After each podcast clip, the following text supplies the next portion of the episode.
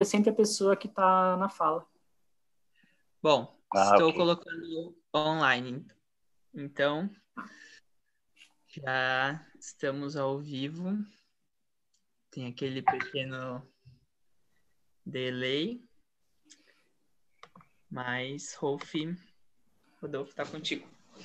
Bom, sejam todas bem-vindas e todos bem-vindos, é, seja aqui ao vivo, seja em vídeo pelo YouTube, seja pelo Zoom, quem está de dentro da residência, seja em áudio depois pelo Spotify. Até esqueci de avisar o João que depois isso é também é, gravado em podcast, então se de vez em quando tu quiser interagir com, as, com os possíveis ouvintes que não estiverem vendo, saiba que também vai estar sendo gravado né, depois para transformar em podcast.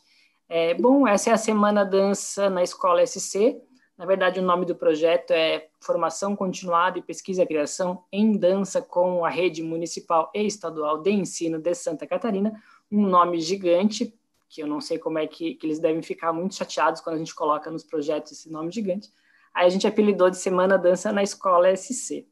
É um projeto financiado pelo Prêmio Elizabeth Anderle de Cultura e que envolve aí professores, professoras, artistas, pessoas da rede, agentes, multiplicadores e etc.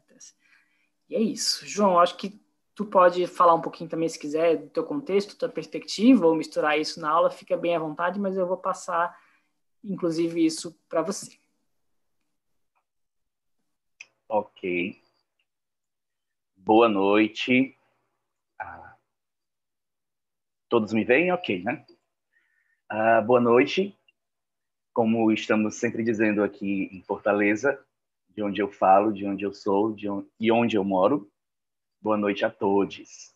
Ok?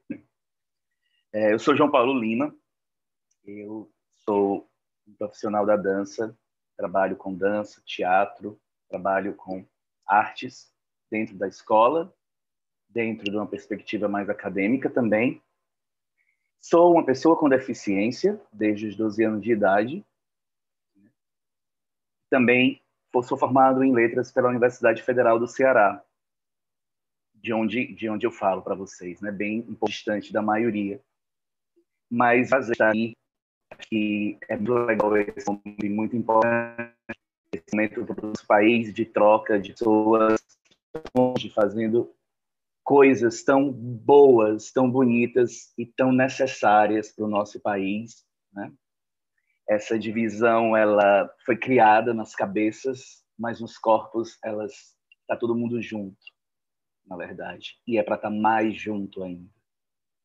E aí eu trago para vocês, dentro de uma perspectiva de dança, literatura, movimento, é o que eu chamo de uma oficina de escrita criativa, movimento, corpo, e mistura essas palavras. Né? De vez em quando eles vão se modulando, mas esse é mais ou menos o perfil de, de, de quando eu vou ministrar alguma oficina, algum workshop, alguma aula, misturando é, literatura, dança e movimento.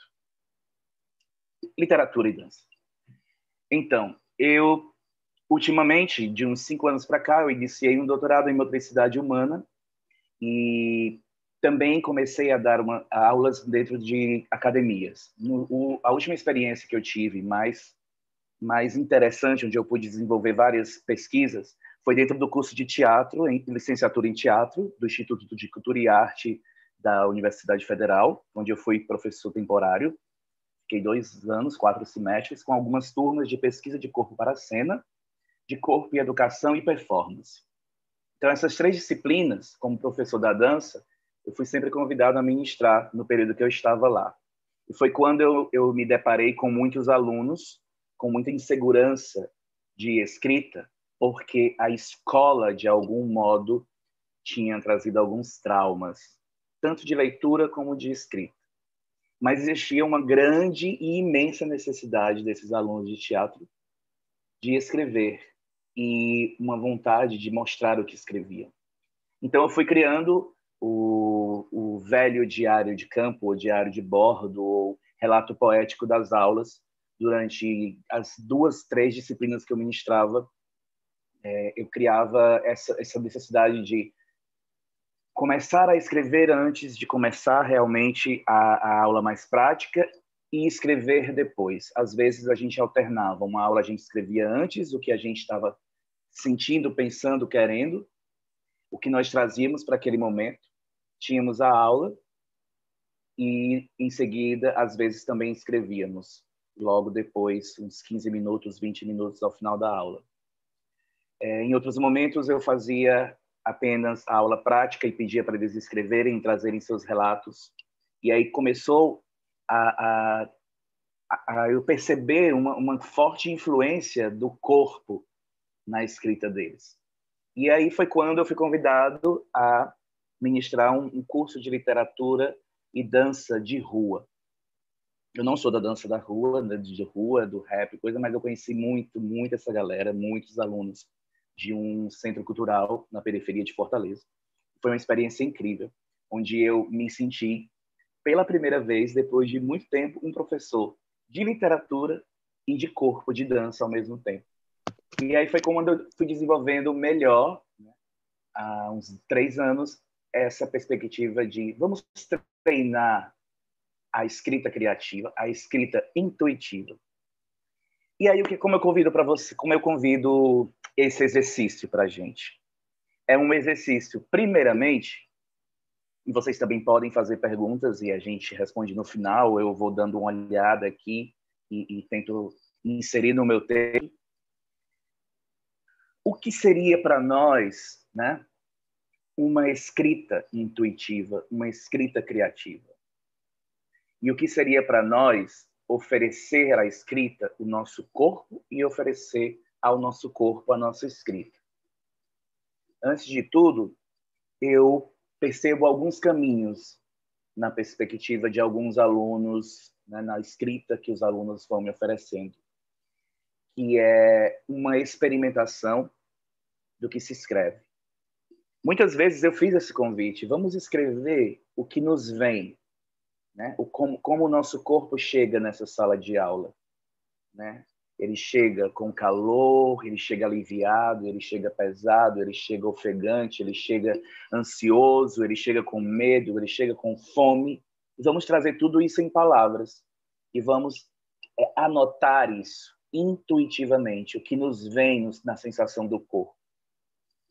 E aí, essa intuição, ela, a essa intuição eu ofereço algumas é, sugestões de movimento, de exercícios, em que o corpo vai mudando de lugar, de, né, de forma, da forma que está respirando, da forma como está suando. E para, parava os exercícios, em algum momento pedia para se inscrever de novo, e ali iam nascendo relatos criativos, intuitivos e poéticos. Antes de tudo, é muito interessante. Às vezes nós aprendemos que a improvisação é algo se não der certo, improvisa, né? Uma frase bem conhecida. Ou que a intuição, ela é algo às vezes não tão inteligente ou ela é algo inconsequente. E aí, uma a autora Viviane Mosé diz, diz uma coisa baseada em alguns autores, mas ela diz essa frase que a intuição é uma forma de se elaborar a nossa inteligência, a nossa racionalidade. O problema é que ela não, a gente não tem a consciência dos passos que a gente passa e faz para chegar à escolha.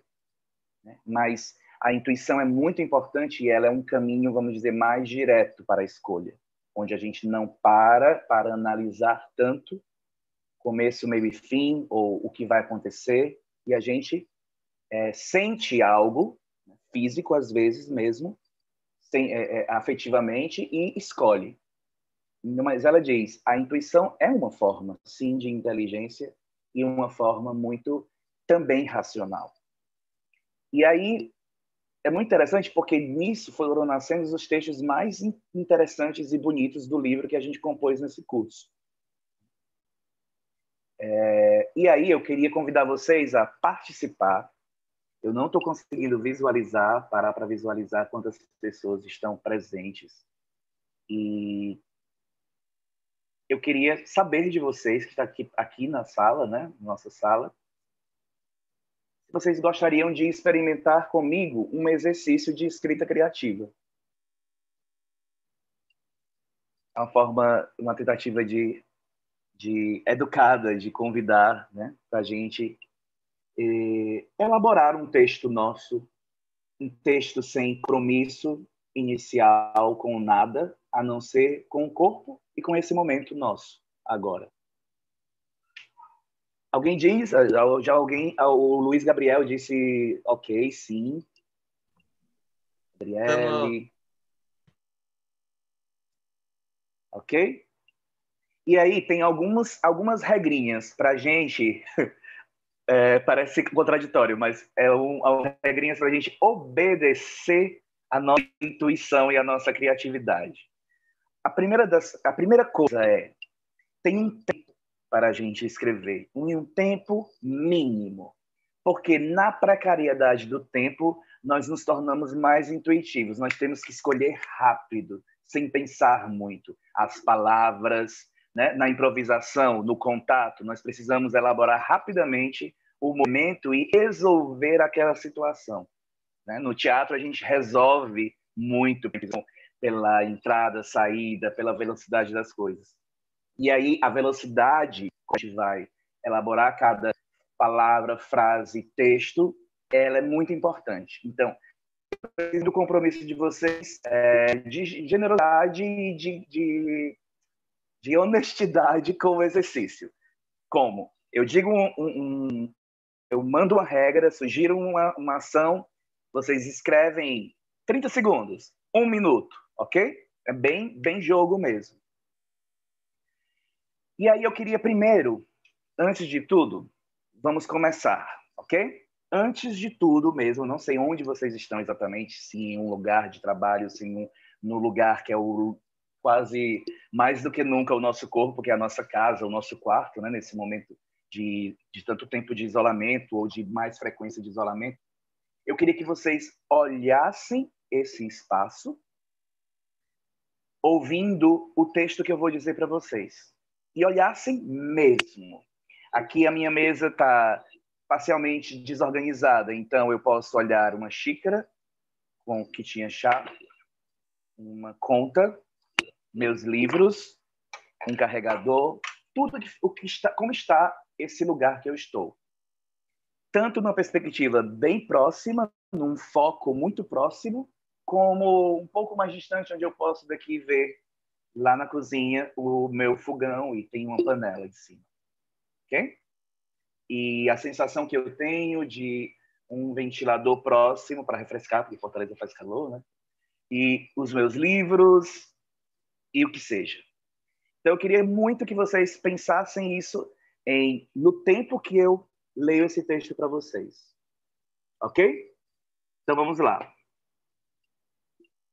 Imagine um sentimento água, um sentimento árvore, uma agonia vidro, uma emoção céu, uma espera pedra, um amor manga, um colorido vento sul, um jeito casa de ser, uma forma líquida de pensar, uma vida paredes, uma existência mar, uma solidão cordilheira, uma alegria pássaro em chuva fina, uma perda cor. Acho que hoje eu acordei semente. Tenho andado muito temporal. Minha irmã diz que vive um momento tudo. A vida às vezes transborda pelos poros e me atinge um estado livre. Aurora nos meus joelhos. Tem pessoas ponte, algumas carrega a gravidade nas costas. Já conheci gente buraco negro. Eu amo o estante limo. Tem um branco em mim. E a vida me urca. Sofro de saudade anônima. Palavras me beijam a boca. Intuitivamente, eu queria que vocês anotassem de três a cinco palavras que vocês escutaram no que eu li. em 30 segundos. De três a cinco palavras vocês escrevessem nesse instante.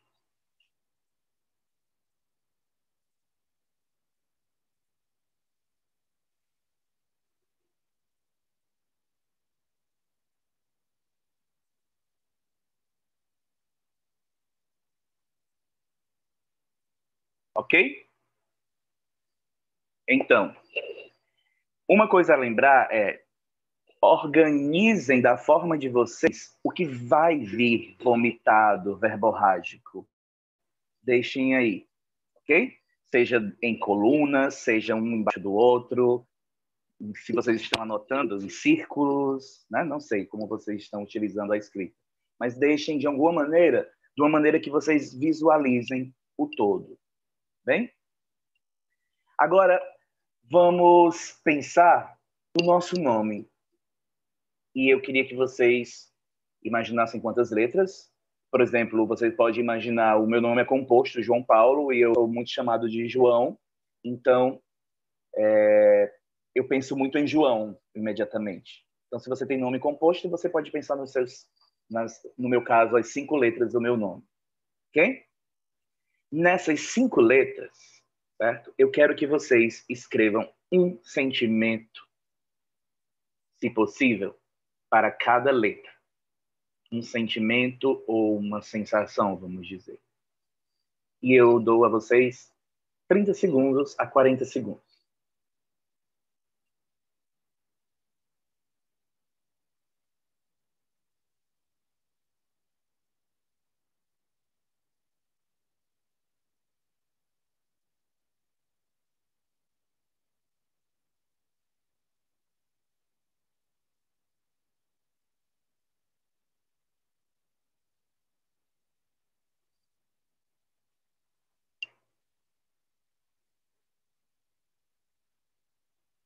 Então, agora eu queria que vocês escrevessem um adjetivo para cada letra, se possível. Se não der tempo ou se não conseguir, faz o possível, certo?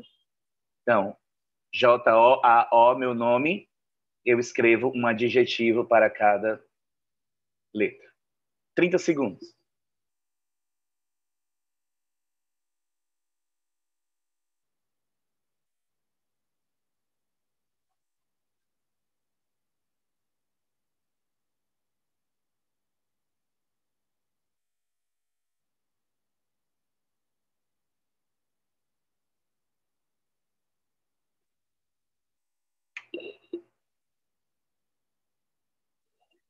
Ok?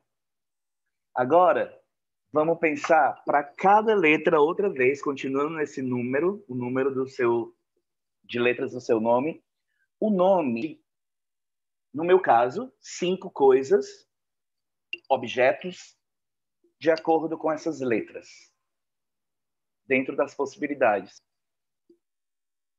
30 segundos.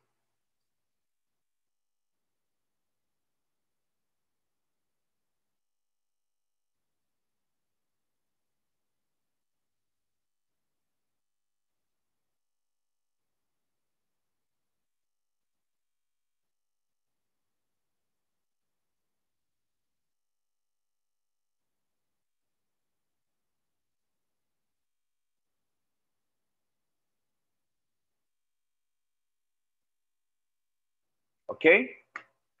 E agora, para terminar essa parte, a gente escolhe cinco verbos para essas cinco escolhas que a gente vem tendo. Cinco verbos.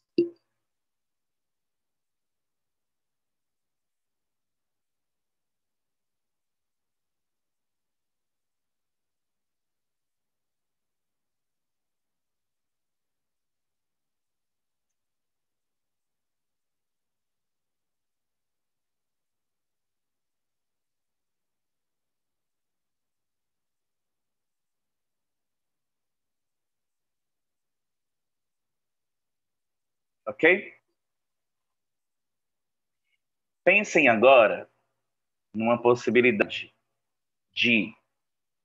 Não sei como vocês organizaram a sugestão que eu sempre faço é: se organizou um embaixo do outro, ou se você organizou um ao lado do outro, alguma palavra ao lado da outra, ou se você organizou em círculos. Mas eu queria que você elaborasse desse bolo, desse embrulho de palavras, desse leque, seja lá a imagem que vocês tragam, cinco frases. E essas frases, né, elas vão, de alguma maneira, criar a sua própria lógica. Ela não precisa ter lógica, ela é intuitiva, ela é criativa. Então, combinem todas essas palavras, todos esses verbos, todos esses adjetivos, nomes de objetos, coisas, é, e palavras do texto, cinco frases. Elas não precisam ter sentido imediato.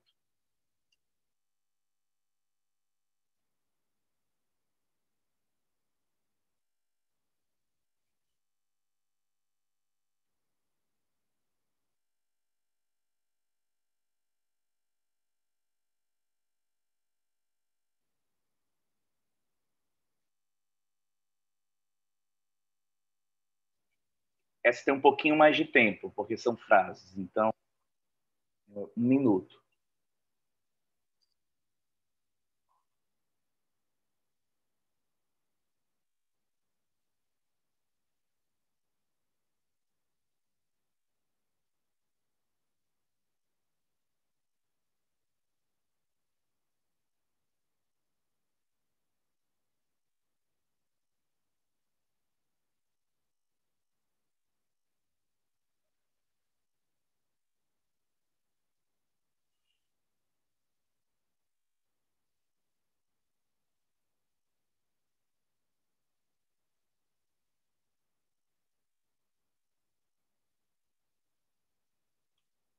Ok? Agora, eu queria que você fosse, que vocês fossem até o lugar. Eu chamo casa, né? Porque eu imagino, eu, eu predisponho que todo mundo está em casa. Vá até o lugar da sua casa e olhe esse espaço em, no máximo, um minuto. Esse espaço pode ser, preferencialmente, um espaço que não é o que você está agora até esse lugar, olha esse espaço e retorna.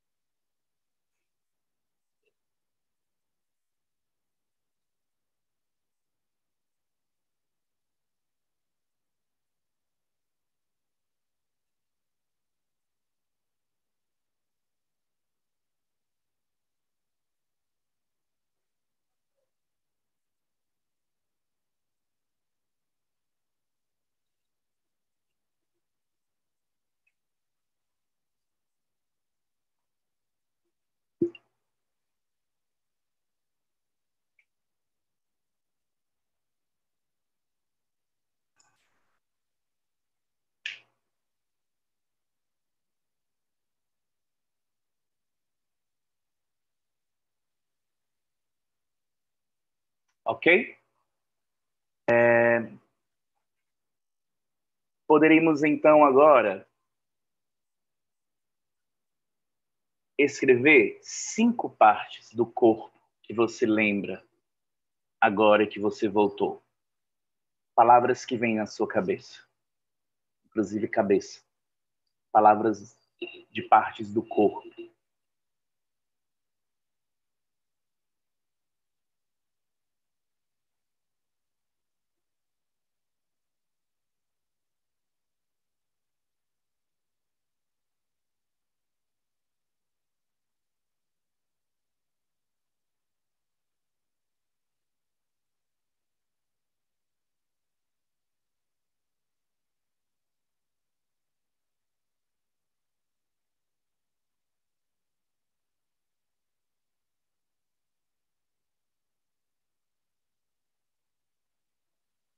Ok?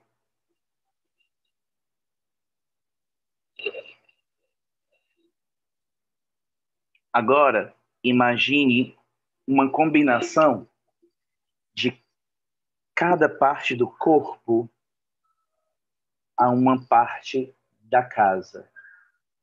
Seja essa parte um, um cômodo ou uma parte específica, né? como janela, porta, pia, varanda, balcão.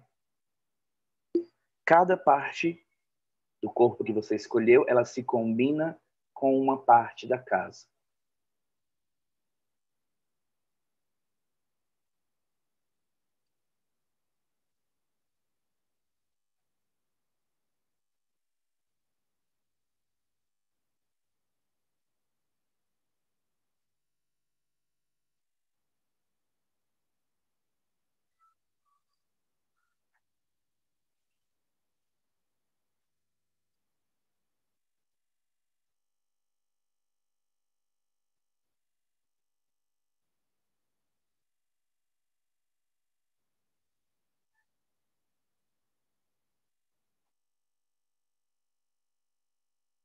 Ok?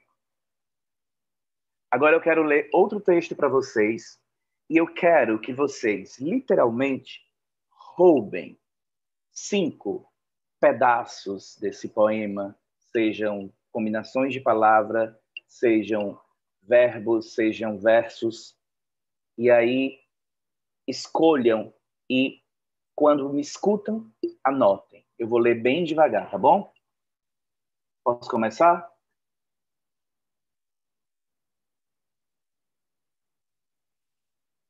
É preciso fritar o arroz bastante antes de jogar a água fervendo. E não pode mexer jamais depois de a água ser posta.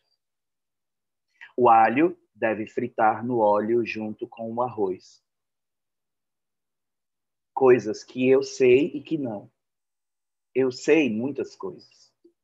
Faxina, por exemplo. Eu sei limpar uma casa de tal modo que não sobra um canto que não tenha sido tocado por minhas mãos. Depois volto sujando com muito gosto. Deixo peças na sala e louças sujas na pia. Não na mesma hora, mas um pouco, bastante. Depois eu volto limpando. Assim me faço nos objetos que me acompanham. Gosto de andar na rua e comprar coisas que vão se arrumando em torno de mim. Eu tenho muitas coisas, quero dizer, eu tenho muitas camadas. Uma camada de livros, outra de sapatos, tem a camada de plantas, de toalhas de rosto, tenho camadas de cosméticos e de adereços, uma camada de nomes e de coisas que vejo tudo ordenado ao meu redor em forma de corpo. Um corpo que me sustenta quando o meu próprio me falta. Cadeiras são meus ossos, sapatos são meus braços, torneiras em meus poros. Paredes como roupas de inverno. Quando toca música em minha casa, sai do umbigo. Descanso recostada nas paredes da casa que me guardam como um abraço. Me abraço quando me derramo na sala e na cozinha. Em geral, adormeço no quarto. Tudo em minha casa tem existência. Todas as coisas significam com os olhos ou com as mãos. Minha casa tem silêncios que às vezes ouço. Em meu corpo tem silêncios maiores ainda. E às vezes ouço e faço poemas. Faço poemas dos silêncios que ouço.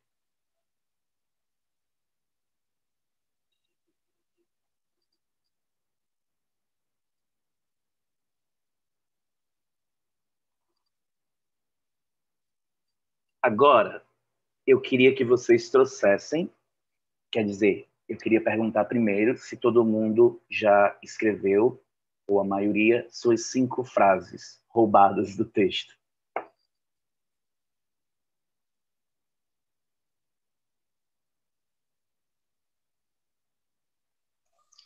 Eu fiquei um pouco Posso confusa sobre esse último exercício, João. Assim, ah, é, é... roubar as frases inteiras ou pequeno, é, podiam ser frases, frases depois eu- inteiras, podiam, é, podiam ser bem misturados. Duas palavras, ou, por exemplo, coisas significo, ouço com os olhos, né? Ah, ou podia ser um verso todo. Ah, eu gosto. Essa coisa da obrigatoriedade, eu digo cinco, que é para ter uma meta. Mas se você consegue anotar três, está perfeito. Porque você quer, às vezes, dizer, ah, eu quero esses dois versos. Aí não tem problema. Tá bem? Então, posso continuar? E legal. Vamos, então, pegar esse monte de frases. E aí tem uma coisa na, na escrita criativa que chega um momento que é, meu Deus, o que é isso que está acontecendo aqui, né? Essa, essa, foi que eu jorrei aqui. Aí tem uma coisa na língua que é muito legal, que são, que a gente às vezes não gosta, que é a pontuação, que é a organização sintática da frase, né? Esse arranjo das frases, como é que a gente diz as coisas. É, tem uma coisa, né? No Brasil, a gente diz as coisas de formas muito, muito diferentes, até mesmo de organização frasal. Como é que a gente vai agora arranjar o nosso texto? Agora o texto é completamente seu nesse momento, ele é completamente seu. O que você faz com ele? O que você quer. Você vai organizar, eu vou dar cinco minutos para vocês. Não, três. Cinco minutos é muito. que eu quero que vocês imaginem. Ou deixa do jeito que vocês olhem, mas olhem para o texto como esse corpo. E aí, não, eu quero que essa perna venha para cá, eu quero que essa frase que eu organizei venha para o final. E faça de forma intuitiva, sem achar que está ficando mais bonito ou mais legal. Pode ser, né? Mas desorganizem ou organizem dessa maneira. E aí, montem e remontem esse corpo e deixem ele numa estrutura até o final desses três minutos, ok? Começou. João, só uma pergunta. Oi. Isso com essas últimas cinco frases roubadas do poema ou com, Com tudo que a gente escreveu até agora? Tudo, com tudo. Tá. É, faça o que vocês quiserem. Tirem, retirem, coloquem, agreguem. Vocês também podem colocar. Ah, não, eu quero colocar o verbo ser aqui. É. Eu quero agora colocar mais. Eu quero colocar mas. Façam uma organização que vocês quiserem em três, cinco minutos no máximo. Tá bem?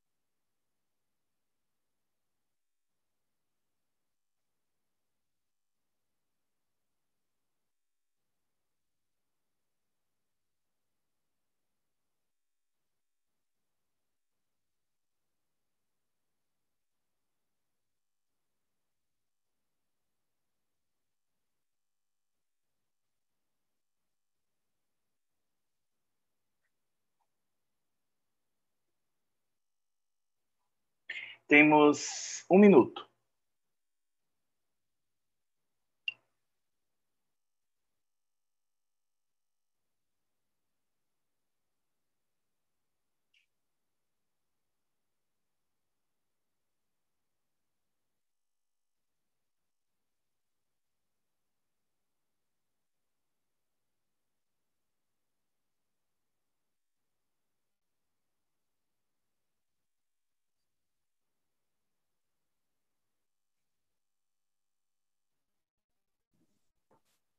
João, essa atividade me lembrou uma atividade que eu faço com meus alunos chamado Cadáver Esquisito.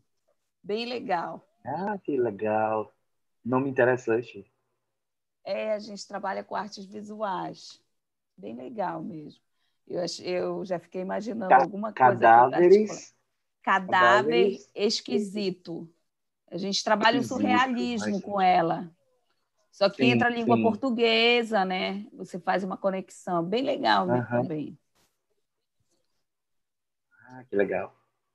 Tem um autor que eu trabalhei no mestrado, o Murilo Mendes, ele é bem surrealista na poesia dele, e assim, é uma boa brincadeira para desconstruir essa coisa de ler um poema e tem, entender. E o Murilo Mendes, a gente vê muita coisa meio que quase ele aí se inspirou muito em colagem, né? Ele da, da época da geração de 30, chama assim. Então ele é muito do da colagem, do, da fotografia, ele é apaixonado por fotografia e cinema, então ele quer meio que o poema represente uma junção de palavras a, a ponto de aquela técnica de, de composição por, por sorteio das palavras e ver que palavras vêm, né? Ser o, o, o começo do poema. Isso é bem legal também no Murilo Mendes. Eu já anotei o nome aqui. Eu vou pesquisar alguma coisa sobre ele. Ele é um, um mineiro de Juiz de Fora, contemporâneo do Drummond. Pronto, gente. Agora, tem uma coisa bem legal. É... Rose, não é isso, Rose? Você que estava aqui falando? Tem uma coisa bem legal que a gente Sim. perde no corpo, né? Eu digo, não vou dizer que a gente ganha, porque eu acho que a gente, a timidez, muitas vezes, ou sempre, ela não é uma boa uma característica, né? Ela, ela meio que vem junto com vários acontecimentos, vários acontecimentos do corpo da gente. Mas quando criança, a gente tem menos vergonha de dizer coisas, de mostrar as coisas, de, na verdade, a gente a gente não tem nem pudor, né, de dizer, olha, esse é o meu presente, olha, esse é o meu nome, olha, meu cabelo é assim. A gente vai sendo envergonhado das coisas. E aí uma coisa legal que eu gosto muito na escrita criativa é que eu fico brincando com todo mundo vai ler os textos. E aí o que eu faço às vezes, o primeiro exercício é Vamos fazer assim: ninguém coloca o nome ainda no papel e um vai ler o texto do outro. Mas todo mundo vai perceber seu texto lido, igual, não sei, acho que você chama amigo secreto, né? E meio que a criança diz, ah, esse texto é do fulano. Sempre acontece, mesmo nos grupos de adulto. Mas o legal é os elogios vêm da espontaneidade, de frase linda, ou vou anotar essa frase, ficou muito linda. E é fantástico. O amadurecimento mesmo do se expor, porque a gente se esconde mais do que se expõe, e a gente aprende isso, e a gente traz isso para o corpo, né? A gente convive com isso. Então eu queria, primeiramente, não sei se é, é, seria possível, mas porque a gente tem muita gente, mas eu queria que algumas pessoas lessem o que, o que veio aí nesse, nesse embrulho, nesse, nesse saquinho de palavras, né? nesse balde que rolou aí de palavras. Quem quiser ler, vamos fazer aqui a lista de voluntários, eu espero que seja assim, pelo menos cinco. Não tenha perspectiva de tamanho do texto, ele pode ter ficado uma estrofe, um, né, uma coisa mínima e pode ter ficado mais longo. Mas eu acho que todos ficaram, talvez, numa média bem parecida. Sônia, a Sônia já falou, a Luísa, tem a Rose, tem o Luiz. O Luiz estava fazendo também. O Luiz está na equipe técnica, mas eu não sei se ele deu para continuar fazendo. Tudo bem. Eu acho super legal. Quem quiser começar a ler, diga: olha, eu sou fulano, falo não sei de onde, e lê, tá bom? Eu posso começar, sem problema? Pode, já tá, já tá aqui no meu Facebook, já. Tá bom. Eu sou Rosimeire Almeida, sou professora de artes. Trabalho com a EJA esse ano, ensino médio e fundamental. É, sou do Amapá. O que eu Ah, escrevi Amapá. foi Eu assim. já morei com uma amiga de Amapá. Ah, legal. Minha filha faz teatro em Santa Maria, no Rio Grande do Sul. Ai, que conexão, ó. Gigante. É. Bom, aqui saiu mais ou menos isso aqui. Amar a manga especial e sorrir com a água romântica. No quarto, a cabeça descansa, os olhos correm o espelho da sala. Viver, correr. Faço o poema do silêncio que ouço. É preciso fritar o arroz bastante antes de jogar água. E depois de andar pela rua, descanso encostado em minha sala. Foi isso. E vamos lá. Eu não vou nem comentar, porque a gente vai escutando dos outros e a gente vai. Coloca aí no chat. Amei, adorei essa frase. O que, o que a gente estava conversando antes, né? Quem mais? Obrigado, Rose. Oi, posso falar? Sim, é a Luísa, isso? Oi, Só É, identificando o nome, tô só identificando o nome. Olá, Sônia. é, eu sou a Sônia, de São Francisco do Sul. É, eu sou artista visual, eu também trabalho como professora de artes e coordeno um projeto de dança aqui em São Francisco, né, um projeto social da área de dança, chamado Arte em Dance, que vai completar 10 anos ano que vem. Né? Então, é um projeto social onde as crianças não pagam nada para participar. Bom, eu fui deixando fluir com as palavras que eu já tinha, né? E as que a gente foi pegando e saiu mais ou menos assim. A saudade nos deixa sensível, deixa a alma como uma casa, a se limpar. São livros, sapatos, óculos, ninhos. São repletos de pedaços de mim. Abro janelas e portas, bato os tapetes e deixo uma música para tocar. Aos poucos vai-se o ódio, não sinto mais inferioridade. Não sou mais escravo da saudade. Agora já posso voltar a sonhar. É isso. Obrigado, Sônia. Obrigado. Quem mais? Posso? Sim, por favor. Estão me escutando? É... Sim, estou. Eu estava no caminho de casa, listei as palavras de uma pessoa que estava comigo, meu, meu companheiro fez a lista das palavras para mim, me mandou pelo WhatsApp e organizei algumas do caderno. Sou o Leonardo, desculpa, eu não me apresentei. Sou de Joinville, sou professor de séries, séries iniciais e trabalho com dança na, na rede estadual de Joinville e também na rede municipal de Araquari. Sou efetivo na rede municipal de Araquari, tá? Uma cidade vizinha aqui de Joinville. É, de 38 palavras eu consegui colocar 10. A gente, como professor, a gente fica até com medo de ter organizar tanta palavra num texto muito rápido, né? Vou ler esse fragmento Sim, aqui. sim. Manter o otimismo deveria ser natural para a nossa caminhada. O simples, o simples fato de fritar, jogar, limpar, andar, deveria ser o motivo de se comemorar a vida.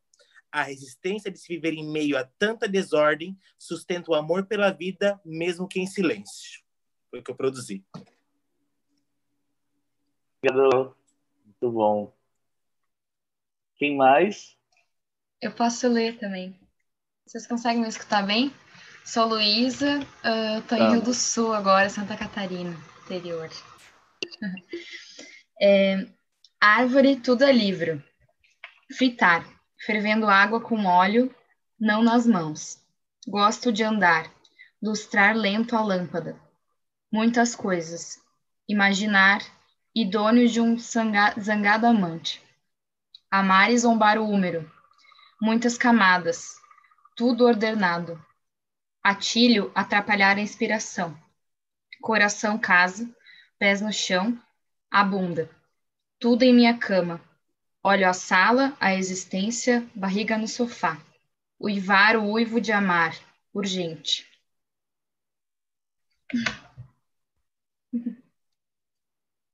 Ótimo. É muito bom, porque eu não conheço ninguém pessoalmente, mas vocês trazem traços de vocês, né? De como dizer. Eu, eu digo isso não como pré-julgamento, mas porque quando a gente é professor, a gente conhece tanta gente, quando a gente escuta as pessoas falarem, os alunos falarem, parece que a gente já faz uma leitura, um esboço da história dessas, dessas pessoas. E quanto às vezes as mais caladas elas são, eu também aprendi a ler muito nos alunos calados, né? De respeitar esse silêncio e de às vezes de, de entender que eles nos gostam nesse silêncio. E alunos de, de, de todas as aprendizagens, tanto de idiomas como de, de teatro dança, né? O aluno mais calado, que história vem naquele corpo calado, que história vem naquele corpo falante, que história vem naquele corpo é, desinibido, tímido, né? E é muito bom, assim, ouvir as palavras vocês, ou a, a forma como vocês organizam a frase, já traz um, uma coisa de entendimento ou de, de, de, de conhecimento é, pessoal, afetivo, né? Alguém mais vai ler? Alguém apareceu na tela. Quem eu é? posso ler, João. Eu sou Roberta. Sim. Eu obrigado. sou dançarina e sou professora também. E eu preparei um textinho curto que fala assim: Olho para o chão para sentir a sinceridade da pedra. A boca coopera dançando as mágoas. De tal modo, passo óleo no umbigo para cooperar com o derramamento. Enquanto isso, o tambor carrancudo e colorido persiste em ser meu adereço. A geladeira é a cintura escapular daquele canto que me enche de articulação. O sovaco encaixa na pia, enquanto a crista ilíaca guarda roupa. Olha aí, nós vamos fazer um, um, um livro, um book dos nossos textos, né, gente? Posso ler a da Rosiane do chat Obrigado. Pode sim, por favor. Gente do YouTube, eu não dei olá a todo mundo, né? Mas que legal ver mais gente que a gente não tem nem controle de quantos estão presentes. Por favor. Vou fazer a voz da. Adoro arroz frito com alho. Gosto de limpar e sujar a casa. Preciso de espaço para socializar, sentir e poder estar à vontade entre minhas quatro paredes. Às vezes, só com minha raiva para poder andar. Que ótimo! É, é, muito legal a delicadeza de cada texto, assim. Cada, desde a primeira pessoa que lê, tem uma frase de uma delicadeza, uma singeleza muito especial. Por sinal, eu queria muito é, ter os textos, né, com o nome de vocês e tudo depois acho que como vai ficar no podcast, eu até posso ouvir depois e, e acompanhar a live e, analisar melhor, né? ouvir melhor. Obrigado. Alguém mais daqui vai ler? Eu posso ler o meu? DM de Manaus. Sim, por favor. é? Olá. Então, branco, mãos que tocam em sal da cama. Eu tenho muitas camadas, disse a mulher dando a mala manhosa. O quadril na cadeira, vieram apenas palavras, água e semente. Você está ordenado ao meu redor. Piso nos dentes, água no chuveiro, plantas na casa. Faço poema dos silêncios que ouço. Foi isso. Olha como, como é legal. A, a Demi agora me fez pensar uma coisa que sempre acontece, que é o intercruzamento das palavras, dos exercícios, né? A gente começa às vezes com um texto provocativo, às vezes pode ser uma música, às vezes pode ser eu trago palavras soltas e mando escolher e começo tudo aquilo de uma palavra só. E os textos, uma vez ou outra, trazem frases quase iguais, iguais ou bem perto uma da outra, né? Assim, criando tensões assim. E já já eu falo mais um pouquinho sobre isso. Se alguém for mais ler falar. agora. Eu queria falar. Tá Posso? bom? Pode sim, claro. Obrigada. É preciso urgência para meu corpo. pois sabe muitas coisas. Amo meus sapatos, andar na rua e comprar coisas. Adoro adereços, tudo ordenado na forma da cor. Paredes me impedem como pedra selada, e o meu corpo, a meu corpo adormecido, no silêncio do meu sentido, tem urgência do novo. É Obrigado, isso. Mapi. Mapi. É isso, Mapi? Isso mesmo. Obrigado também. Obrigado, Mapi. Todo mundo trazendo um pouco de. Sim, porque eu fui lembrando dos senhores Lei sempre, assim, né? Lembro da da Hilda Hilst, da Clarice, da, da Viviane Mosé, da, muitas vezes mais mulheres, eu leio muito as mulheres, as, principalmente as artistas, né, as escritoras. E aí as aulas de escrita criativa trazem esse inconsciente coletivo da literatura e da, da, da escrita intuitiva, né? Legal. Alguém mais vai ler? Eu posso ler? Antonieta.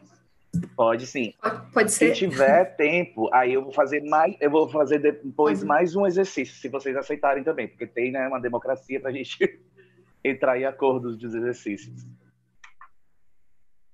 Então, eu sou Antonieta, estou em Florianópolis. Pode sim, Antonieta. Tá.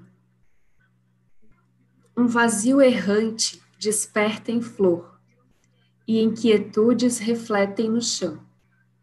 Vento corre, escorre em véu, coisas que sei e que não. Cordilheira líquida, descobre a água fervendo, não na mesma hora, mas constante. Quero dizer, muitas camadas, ainda distante. Obrigado, Tonieta. Você também é professora, Tonieta, artista visual? Que, o, o... Sou professora de dança. Ah, ok. Prazer. Prazer. Alguém mais?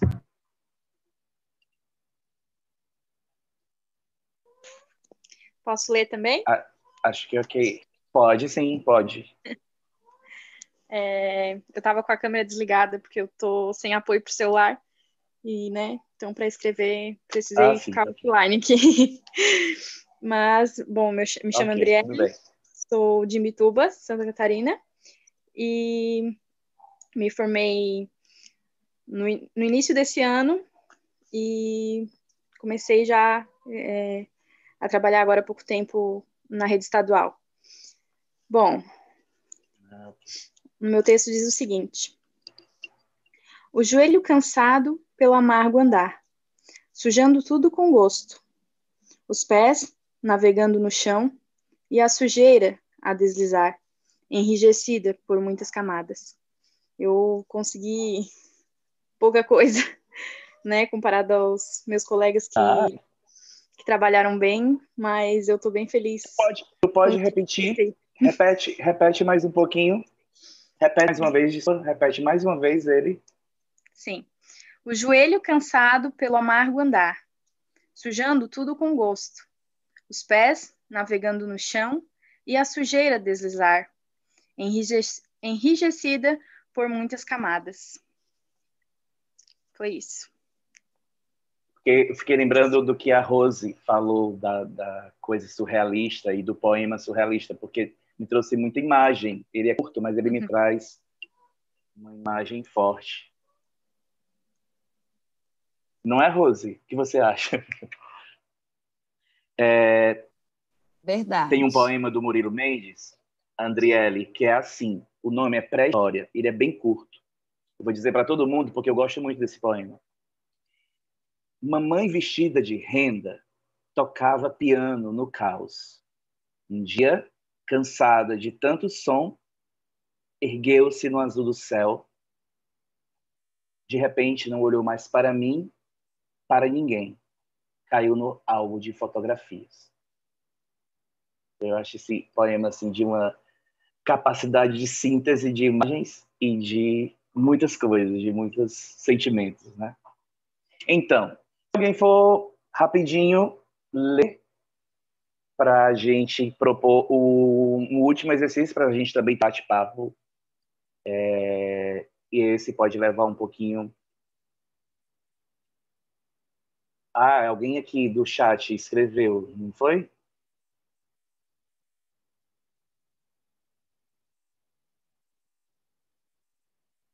Eu não consegui ver.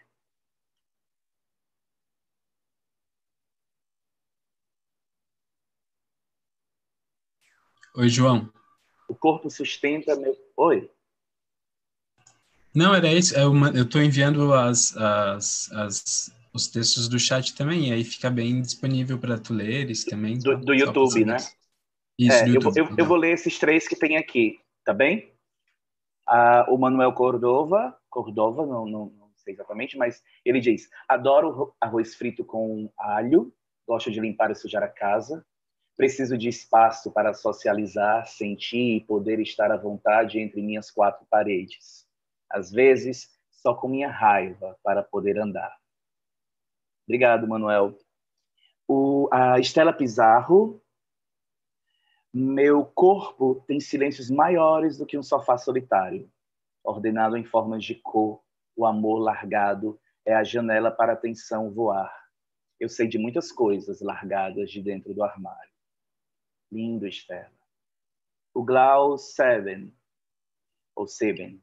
O corpo sustenta meu poema. A leveza do amor frita meu coração.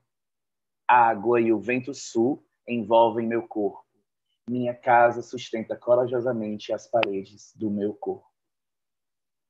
A música une os silêncios que, sem, que saem do meu umbigo.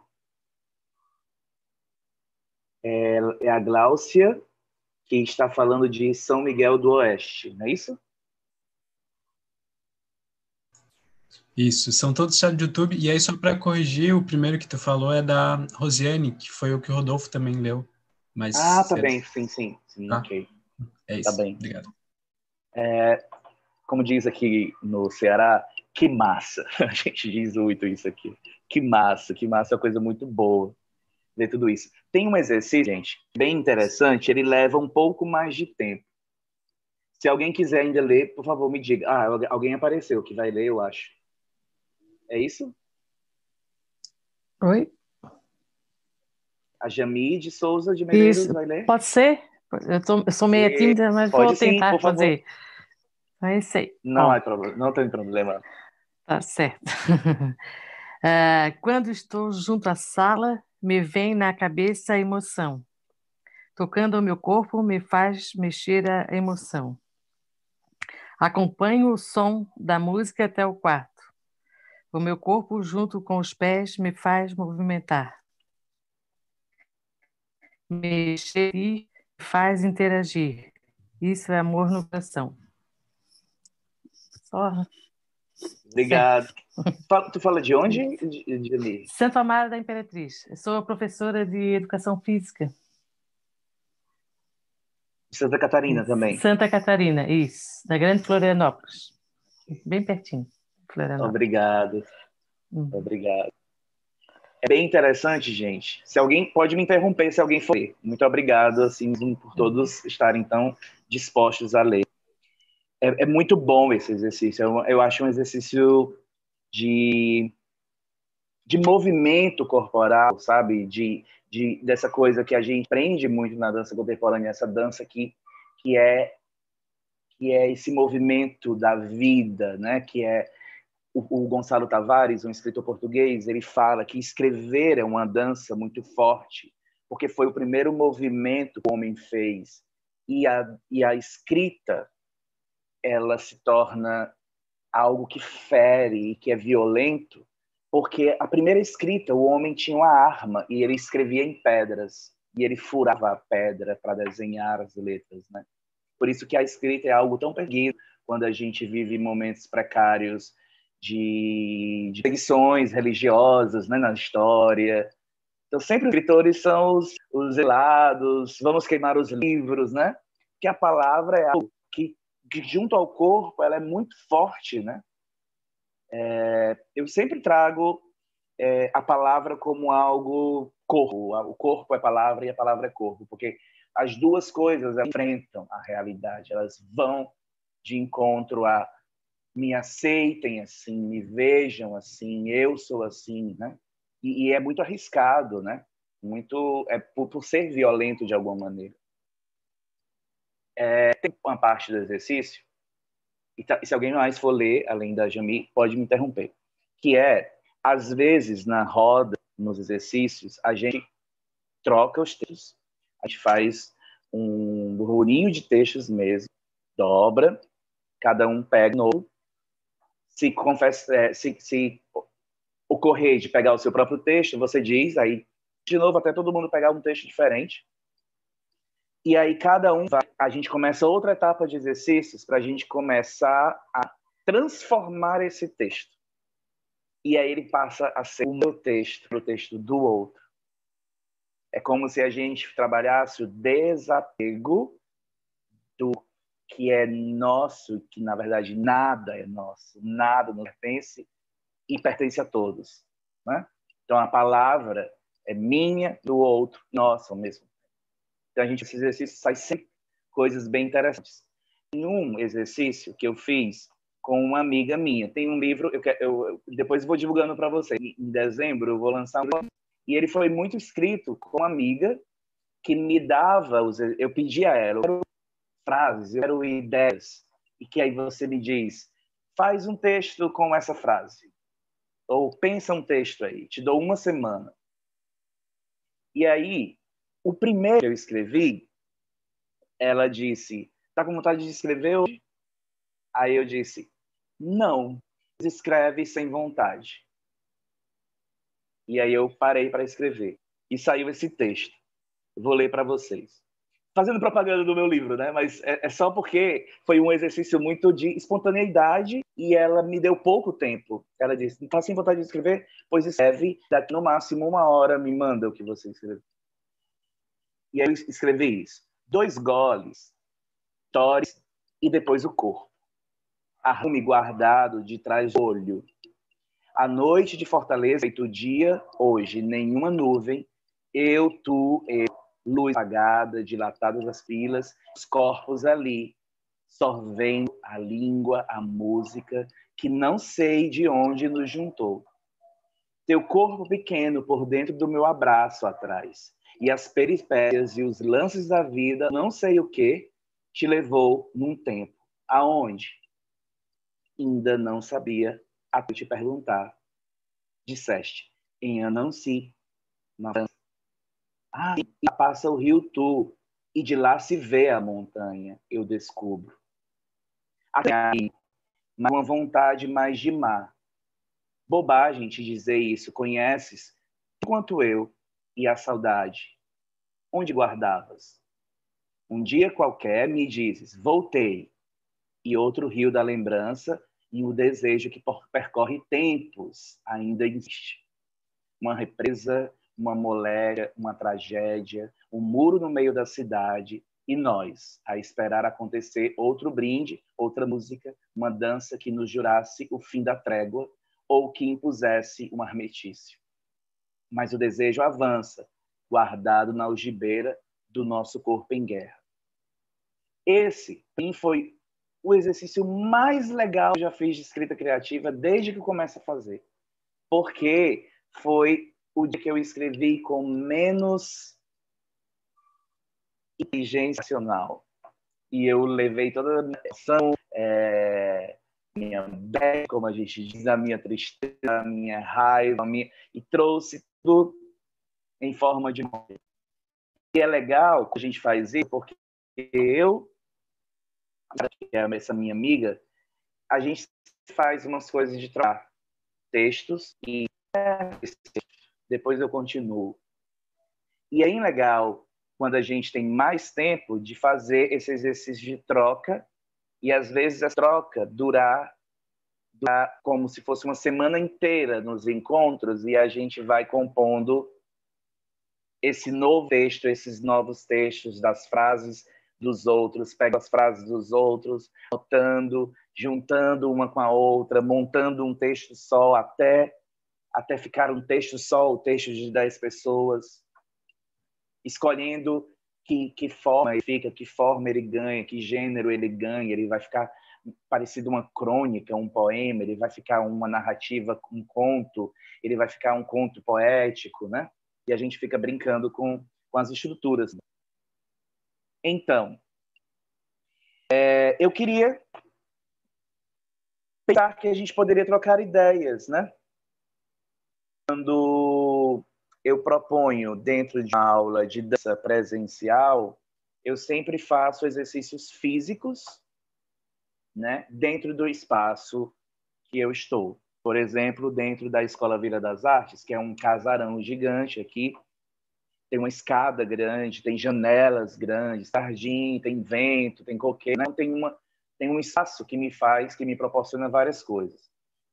E eu faço os alunos dizerem, ó, cada um vai criar cinco regras um para outro. E essa pessoa vai compor o texto a partir das suas cinco regras. E geralmente suba a escada inteira, ao final, imagine sua respiração e escreva uma frase. Depois se dirige ao corredor, ao lado do banheiro, tem uma janela gigante, vá lá na janela, grite uma palavra, escreva essa palavra. A gente fica brincando com o espaço, o corpo, o tempo e a composição. E eu queria a, a, a, fala de vocês, a conversa de vocês, além, para além do, dos relatos poéticos que, que vieram. Da experiência de vocês também com escrita, com movimento, com que vocês puderem compartilhar.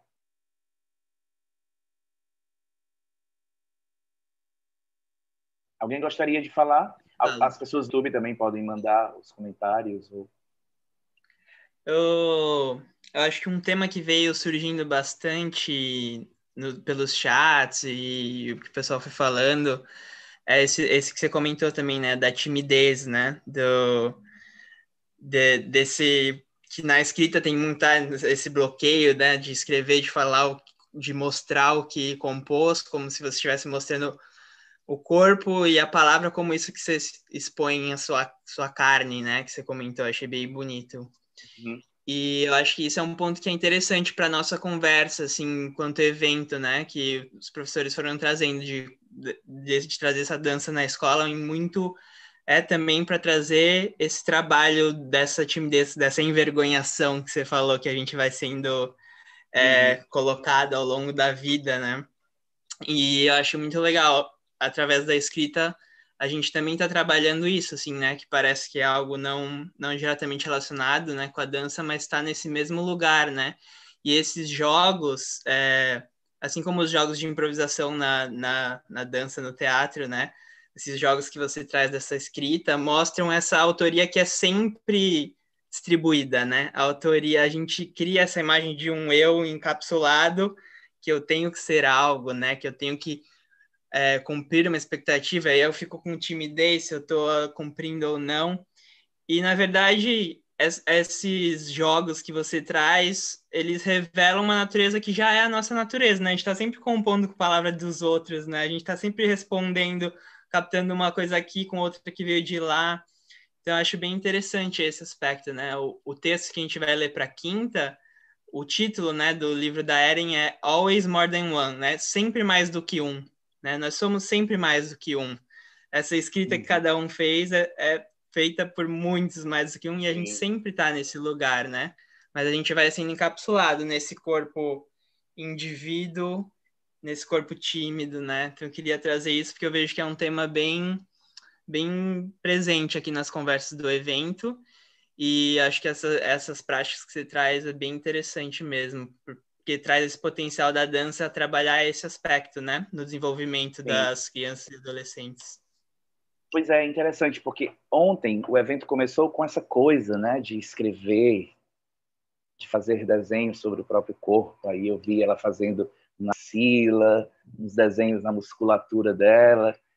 E, e muito interessante porque é, olha o nosso compromisso como professores de dança, de que escrita do corpo a gente está proporcionando a essas pessoas, né?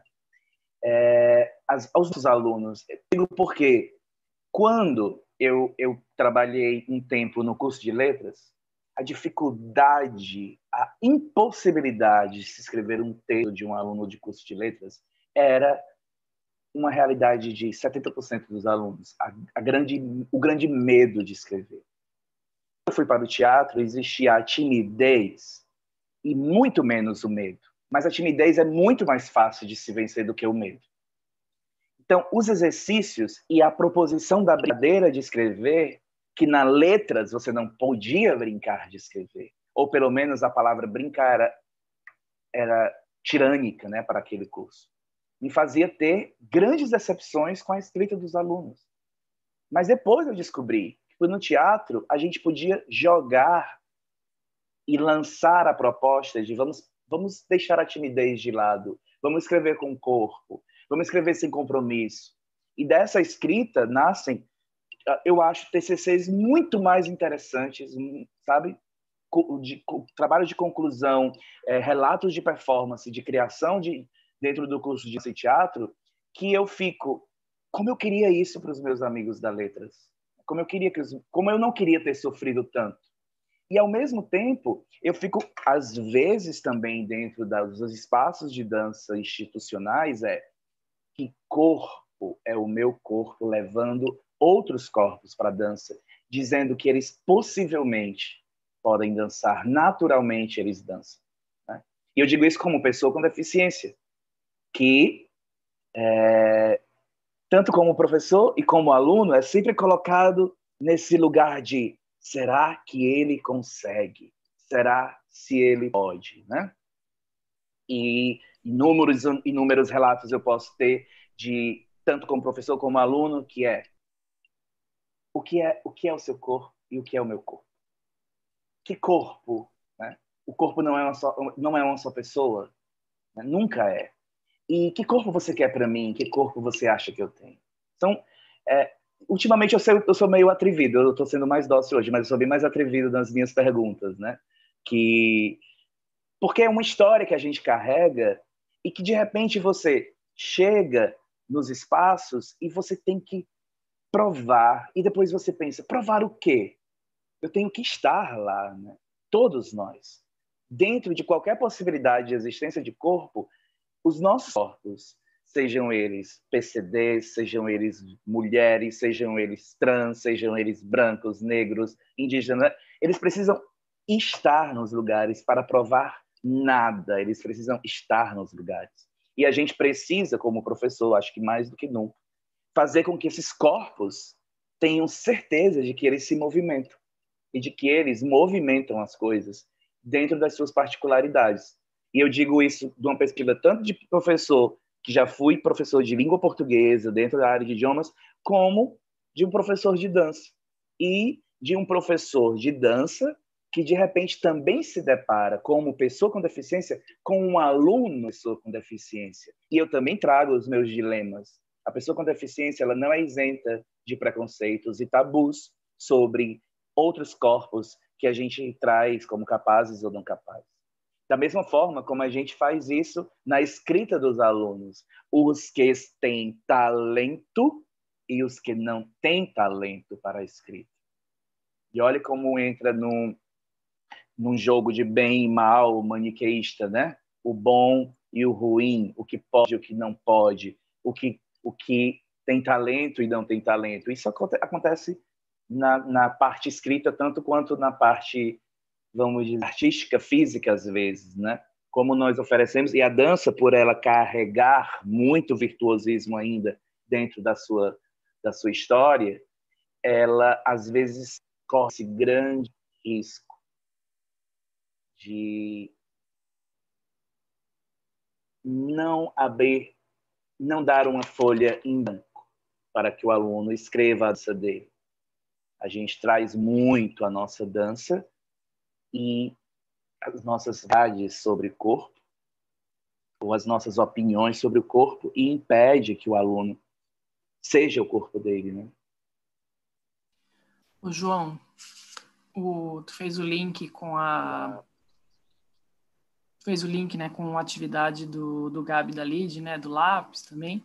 É, e aí o Lu fez o link, uhum. enfim, com, com o texto da Anne. Tem, tem uma sintonia muito grande, né, de, de de ressonância, assim. É, ontem, quando a gente é, terminou a live, a live não, o Zoom, né, com todo mundo, a, as pessoas foram saindo e algumas pessoas foram ficando naturalmente, assim, tipo, ah, eu vou ficar porque vai rolar algum burburinho depois, né? É, eu, eu, costumo dizer que a educação acontece somente no recreio, e eu digo isso mesmo meio como provocação, assim, porque é no recreio que as pessoas saem e saem comentando coisas sem nenhuma obrigação, e de repente outras coisas acontecem e outros. E aí, quando o João falou do, do da, da, história de ontem, assim, né, é, do lápis, tem uma coisa em, em, várias dimensões, que é uma fala que a Bianca, que ficou no recreio no, no final do Zoom ontem, ela falou, ah, tem uma coisa de dimensões diferentes do corpo que são desenhadas ali com lápis, né? Porque por muito tempo no trabalho de artes a gente colocava o aluno deitado no chão e pedia para contornar o corpo dele no chão. Mas o aluno não é bidimensional, ele não tem aquela, aquele formato, né? Ele não é que nem a tela aqui, né? a gente não tem essa dimensão do espelho que enxerga esse corpo é, em duas dimensões e esse corpo continua o mesmo o dia inteiro, né? A gente se olha no espelho como se aquela imagem fosse continuar a mesma o, o, dia inteiro, assim. E aí quando tu fez esses exercícios, né, das palavras e tal, isso vai trazendo essas outras camadas e possibilidades e coisas disformes e, e, e essa sintonia entre os dois assuntos, né, que tem muito a ver com, com o texto que vai vir na quinta-feira também, que é pensar esse corpo como muitas como muito mais, né? Como muito mais e, é, e, e, como, e como possibilidade de acontecimento, assim, né? De acontecer e tal. E sair desse lugar da dança, da arte na escola, que desenha o aluno no papel como se é, ah, agora meu corpo é aquilo, né? Nunca foi, nunca será. Talvez foi por um instante tão breve, sei lá. Fiquei lembrando disso, assim, dessa fala da Bianca ontem, né? Quando jurou o burburinho é, é interessante que, que nas nas aulas de dança para pessoas da dança, alunos de um curso técnico, de uma graduação, eu sempre começo com o, o contato, né? a improvisação e o contato.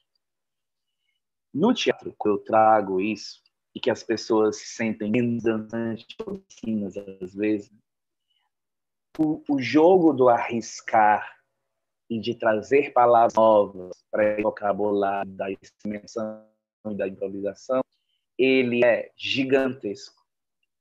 Porque, às vezes, o aluno da dança, o aluno que está ali dentro da instituição como aluno da dança, ele, ele parece que quer mostrar, às vezes, lindíssimo, porque ele tem aquele material e ele expande aquele material dentro da, da, da criação outro. Mas o interessante dentro do teatro é ver, de novo eu trago a palavra timidez, porque ela é muito presente dentro das escolas, né? em qualquer disciplina, mas dentro das, das conhecimentos, vamos dizer, desse vocabulário, as artes, ciências humanas, os conhecimentos mais da, que, que nos, nos ação, né? E essa criação também intuitiva, era muito interessante ver como os alunos do teatro dentro dessa timidez, o risco. E dentro desse risco, potencialidade de criação gigantesca. Que eu gostava de chegar os meus tabus. Ah, não, eu vou essa disciplina para o teatro. Então, eu vou começar por aqui. E às vezes eu saía muito mais enxertado de afetos e de, nossa, o que é o corpo da, de uma pessoa, o que é o corpo desse adolescente que chega no primeiro dia de aula da graduação, do medo de fazer e se o dia que ele vai parece que, que vai ser levado para a forca, né? E daqui a mês ele está fazer aulas de acrobacia, sei lá, de, de rolamento e de exercício peso. E, e, eu também dentro do, do Jardim, de um literário, eu cheguei com essas... O teu áudio está travando um pouquinho. Se tu quiser, de repente, um desligar a câmera e daqui a pouco ligar de volta. Mas pode continuar falando, é, só que está travando um pouquinho. Deixa eu desligar um pouquinho. Porque às vezes acontece pelo número de mensagens que tem de zap, dessas coisas, e eu estou usando a câmera do celular. Agora me escutam melhor? Sim. Que dentro do CCBJ, há dois anos e meio, quando eu fui para esse primeiro curso de literatura de rua da, e dança de rua, e que eu fui me deparar, e eu sabia que os alunos selecionados eram alunos do Islã, principalmente, e do rap. Né? Tanto da criação de música como da criação textual. E eu nunca imaginei o que eu iria encontrar. Nunca imaginei a quantidade de referências de música, dança, literatura que eu ia encontrar dentro daquele mundo que era uma grande periferia de Fortaleza, com uma imensidade de juventude criando, criando, criando, e de uma inteligência e de uma criatividade que até hoje eu não sei explicar. E o mais interessante, porque eu cheguei pensando que eu tinha uma bolsa de informações para dar para eles. Eu realmente acho que foi uma das, das vezes mais que eu me pus humildemente a ser o professor que tem absoluta certeza que ele está disposto e tem que estar disposto a aprender com os alunos, porque os alunos trazem histórias incríveis, que é a história, a própria história deles. Então, toda, todas as vezes que eu acho muito bom também, né, que a gente talvez chega achando que a coisa vai ser de um jeito e ela é de outra, é de uma experiência maravilhosa. Não por inconsequência, não porque eu não preparo algo, mas porque eu acho que as coisas estão prontas e elas não estão prontas. Elas têm que ser levadas como experimentação, criatividade, brincadeira, recreação. E é ali onde o ser humano é muito mais ele mesmo, é muito mais pleno. Uma vez dentro da escola, bem no começo do ano, de uma escola de ensino médio que eu trabalho, teve um professor que disse: é, mas esses alunos só dançam essas, né, essas swingueiras, esses, esses batidões todos os dias na hora do, do intervalo. É uma escola de tempo integral, então o intervalo é bem maior, eles almoçam, então bem jovens vão dançar e tudo. E você não acha que eles deveriam dançar outras coisas? Aí eu disse: quem sou eu para dizer o que eles devem dançar? Porque o melhor é eles estarem dançando. E aí eu, eu fico vendo como às vezes, e muitas vezes, confesso a vocês que a escola é um lugar que me entristece muito como instituição. Pelo medo de se deixar o aluno tomar asas, de deixar o aluno ser quem ele é, de deixar o aluno dizer quem ele é. E dizer escrevendo, dizer dançando, dizer de qualquer maneira. Então, esse, esse medo que existe na escola é algo que me incomoda muito, é algo que cada vez mais eu tenho que entrar na discussão, ou na contrapartida, ou na, na opinião contrária, para poder eu também conseguir permanecer nesse lugar. E aí eu acho que esse, esse exercício de, de, de criação que eu tento trazer com a palavra e o movimento, é meio que se desfazendo também dessas repartições de linguagens, né? Como as linguagens elas podem estar juntas, da criação textual, a dança, a dramaturgia, a narrativa, o poder contar a sua história, e a gente pode brincar com a escrita criativa e a dança de qualquer maneira, em qualquer gênero textual, porque como diz uma escritora argentina que uma vez ela veio para uma contação de histórias em Fortaleza. Esqueci o nome dela agora, mas ela diz uma, uma frase linda que é: "O que nos faz diferentes por sermos humanos?" E ela respondia: "Porque nós contamos histórias e nós contamos as nossas histórias." Então, de que maneira nós queremos contar a nossa história? De que maneira a gente quer ouvir a história do nosso aluno, dos outros, né? como a gente deixa o outro contar a história dele. Já falei muito, gente vou ligar a câmera para ver se volta mais ao normal, porque eu me sinto tão estranho quando eu não estou vendo ninguém, nem estou sendo visto.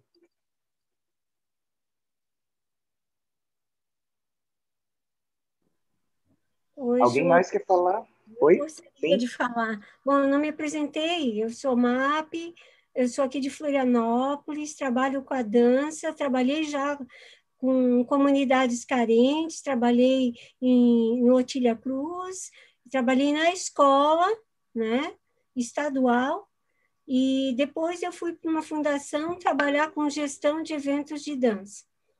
Assim, achei muito interessante a tua fala quando você coloca sobre a, improvi a improvisação como um canal de intuição, né? E que é um caminho direto de escolha, né? E aí você fala, é, você você relatou que você estava com um material super bem pensado para levar para os seus alunos e chegou lá, você aprendeu com eles, né? Com, com essa bolsa de informação que você tinha.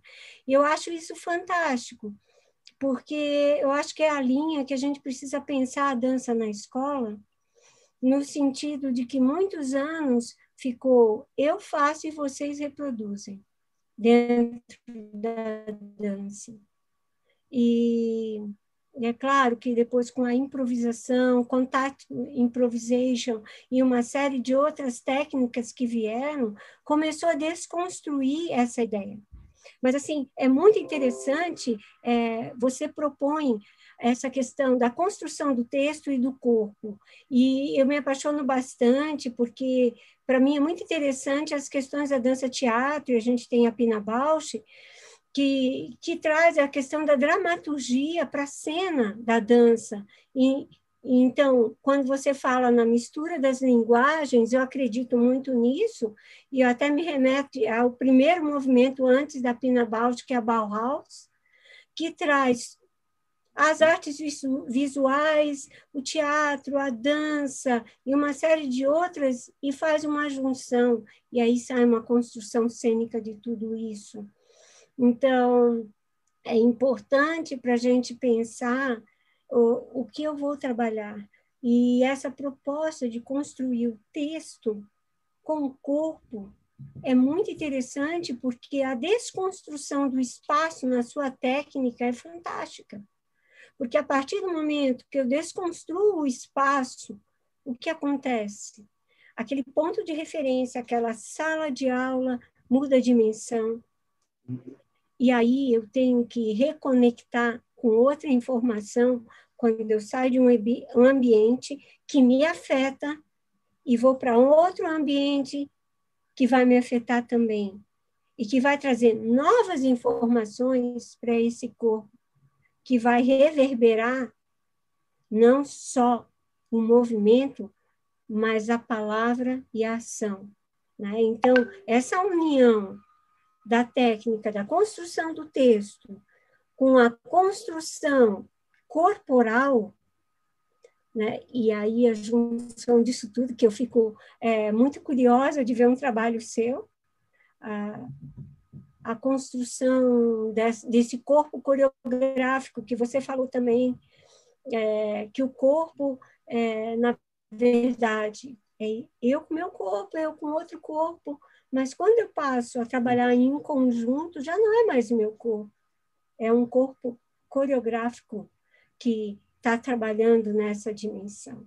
Então, isso me interessa muito.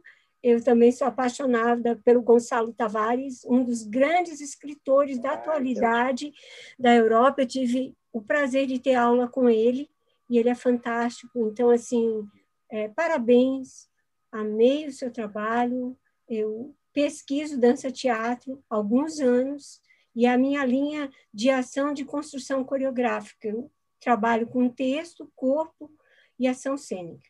E eu estou muito encantada com o seu trabalho. Muito obrigada. Obrigado, MAP. É interessante porque eu, você me remeteu a uma coisa, esse espaço que, é, que afeta e esse outro espaço que também pode afetar o aluno, né? Uma das coisas que me deixa muito triste às vezes em salas de aula e aí na maioria das vezes porque eu optei em escolas públicas é quando me cai a ficha da sala de aula ainda enfileirada mais fechada mais fechada do que aberta né? É, exclusivista mais do que inclusiva, integradora, menos, mais quadrada do que circular. E ali estão aqueles corpos, né? e ali estão aqueles corpos que a gente batalha para não estarem condenados a, a se retangularizarem nas suas histórias, a não se enfileirarem, mas fazer com que circulem. E é muito bom, assim, eu vejo de algum ponto muito otimista, essa, as novas gerações, quando eu me deparo com discursos de alunos adolescentes, de independência, emancipação e empoderamento. Ao mesmo tempo, é muito forte ainda o, o espaço da escola como esse espaço, carcera, esse espaço carcerário, esse espaço enfileirador, esse espaço que não dança. E eu digo a escola, a escola no geral, a escola pública brasileira, a escola privada, a escola particular brasileira. A escola que faz o aluno apenas obedecer e seguir a regra, ou seguir o padrão hegemônico dos corpos, ou é, imaginar apenas culturas, apenas algumas possibilidades de ser, de ter, de, de se movimentar, de, de, se vestir, né? De ter o cabelo. E aí eu entro, você usou a palavra outro corpo, dentro da, de, um, de um último trabalho meu, eu fui lá no começo da minha história como pessoa com deficiência, entrando na primeira vez na minha escola, que era uma escola pública, de cadeira de rodas, me deparando com os meus colegas de sexta série. E na, na minha história, eu fico até emocionado, mas na minha história, é uma história muito linda esses primeiros dias. Foram colegas que em junho, maio, junho, me viam brincando de futebol com eles e em agosto, na volta das férias, que eu resolvo voltar e a diretora acolhe, eles me veem sem uma das pernas. E o medo que tinha de como eles vão reagir era muito grande. Eu já tinha consciência disso, né, de 12, 13 anos de idade. Era uma consciência inocente, mas eu tinha. Quando os meus, meus amigos me surpreendem, em, tipo, na mesma semana que eu chego, né? É, hoje eu tenho mais consciência disso porque a memória faz a gente ter mais percepção às vezes da nossa história, né? Mas lembrar disso me emociona muito porque quem me acolheu melhor foram os meus colegas da sexta série. Foram os colegas que vamos brincar na tua cadeira de rodas. Deixa eu brincar com a tua muleta.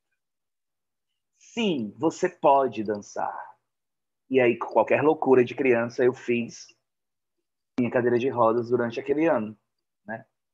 O que eu, o que eu, o que eu percebi, isso depois de vinte e tantos anos é que eu queria criar um espetáculo que eu que eu queria trazer isso à tona.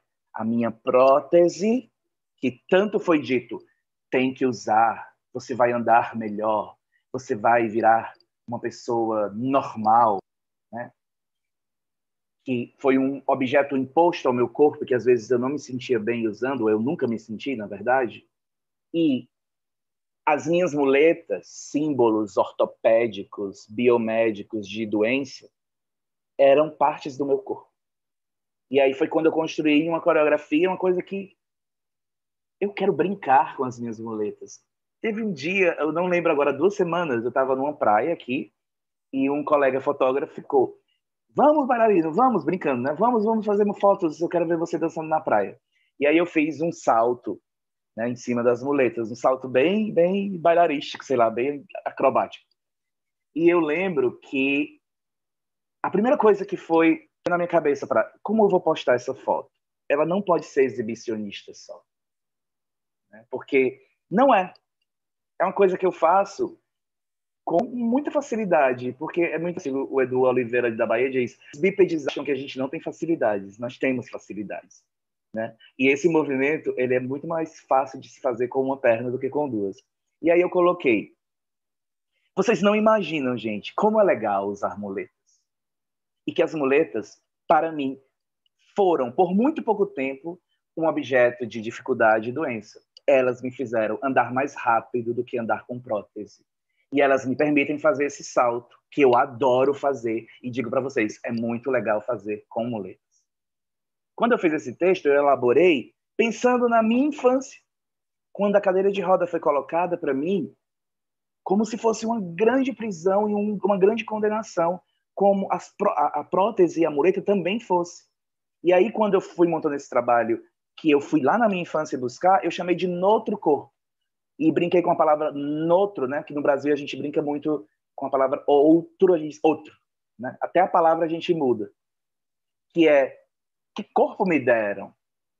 Que corpo eu tive que assumir durante décadas, 20 anos da minha vida, que não era o meu corpo feliz, sexual, vivo, urgente, e um corpo de pessoa com deficiência. Quanto foi negado e quanto eu me neguei. Né? E quanto eu vejo nos outros corpos, nos corpos das mulheres, corpos das mulheres negras, nos corpos das mulheres gordas, no corpo das mulheres com deficiência, dos homens com deficiência, dos corpos dissidentes, quanto eu vejo né, em todos os corpos essa condenação, às vezes, assumida.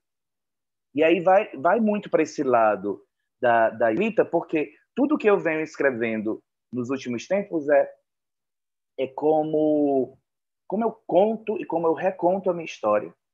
E da maneira que eu escolho. E da maneira que eu escolho para contar, porque os outros também, muita gente me ajudou a construir essa história do meu corpo, desde os meus coleguinhas que eles se assustaram e dias depois estavam querendo brincar comigo, trazendo minha, meu lanche, me ajudando em tudo, pedindo, perguntando todo o tempo se eu precisava de alguma ajuda.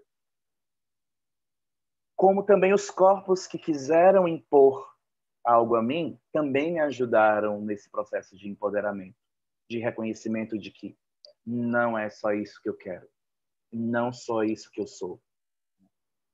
Então, essa, essa busca de, de, às vezes, misturar as coisas, é porque eu acho que tudo é muito misturado mesmo nas nossas histórias, né? E aí as minhas, as minhas, as minhas brincadeiras e criações, elas sempre... Eu não me importo de que meu trabalho seja dito... É dança mesmo, não é teatro, né? Não importo. Eu digo, é o meu corpo que quer criar assim, né? Então, sempre trouxe literatura, sempre tive essa necessidade de trazer um músico que se topasse fazer ao vivo o espetáculo, vamos fazer ao vivo, né? Vou chamar alguém do teatro para criar comigo a coreografia, ou eu vou dirigir uma pessoa do teatro com esse corpo que ele me chama pensando que é da dança só, mas é isso, é muita coisa para conversar, é tão bom conversar que a gente fica meio que sem noção do tempo. Eu só queria completar a tua fala, João. É, ontem, na, na, na, abertura, alguns professores relataram a dificuldade de trabalhar com dança na escola em relação a diretores, a espaços cedidos, até os próprios colegas que não entendem. E eu acho que esses anos todos que eu viajei com esse evento, eu escutei muitos relatos de muitas pessoas. E hoje, assim, é, me leva a pensar que essa perseguição, pode-se dizer, é a falta de compreensão, porque realmente, João, estamos num sistema ainda quadrado, em pleno século XXI, ainda aprendendo e estudando do mesmo jeito que lá no início do século XX e, e, os antepassados também, e a gente não rompeu com essa forma de ensino, né? Então, tudo isso é, faz o artista, o professor de artes ou o professor de educação física, porque a gente também conversou sobre quem ensina dança, afinal, é, faz ele ser questionado. Eu fui muito perseguida na escola também, até que um tempo eles começaram a me respeitar, porque faz barulho, porque tira a energia das crianças, porque desestabiliza. Ah, você está fazendo muito. porque tira as carteiras do lugar, porque uma série não pode, não pode. O nosso corpo está enclausurado e não pode sair desse formato, porque se sair desse formato, você é artista meio maluco, né? Você é meio inovador, ou você você busca outras é, outros caminhos que eu não estou acostumada e tão pouco eu quero mexer com o meu emocional, o meu sentimental, o meu corporal, o meu mental. E é, é esse o valor tão grande da dança na educação, porque ela nos acorda, ela nos tira do sistema e ela nos faz, nos conecta com a gente. E é claro que nenhum sistema governamental vai querer investir diretamente na dança, porque um ser corporalmente construído, fisicamente construído, está pronto para a luta e para a guerra. E não é só corpo, é a questão crítica, a visão. Então, às vezes, a gente não tem a dimensão do nosso trabalho em sala de aula. Só que o nosso trabalho em sala de aula com dança está conectado com tudo e transforma cabeças e seres humanos diferentes, como quantos estão na faculdade de dança. Ontem nós tínhamos dois que já passaram pelos palcos do Dança Catarina, mas eu sei de várias histórias que estão lá e outros fazendo educação física para poder trabalhar com a dança.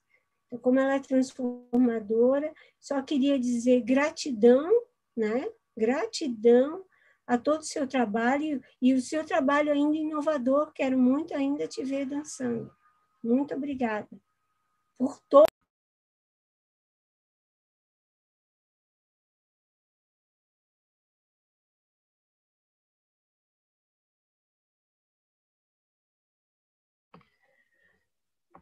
João, passando para lembrar só aqui que a gente está entre os nossos últimos 15 minutos, é, de repente seria legal ver se alguém mais aqui que está no Zoom quiser trazer a voz, né? Expor esse corpo, palavra, estiver viva aí querendo compartilhar. E aí, de repente, também, se você quiser trazer algumas palavrinhas mais para a gente ir concluindo. Mas primeiro vamos ver se alguém aqui mais na sala quer compartilhar. E aí a gente vai olhando para essa conclusão, tá?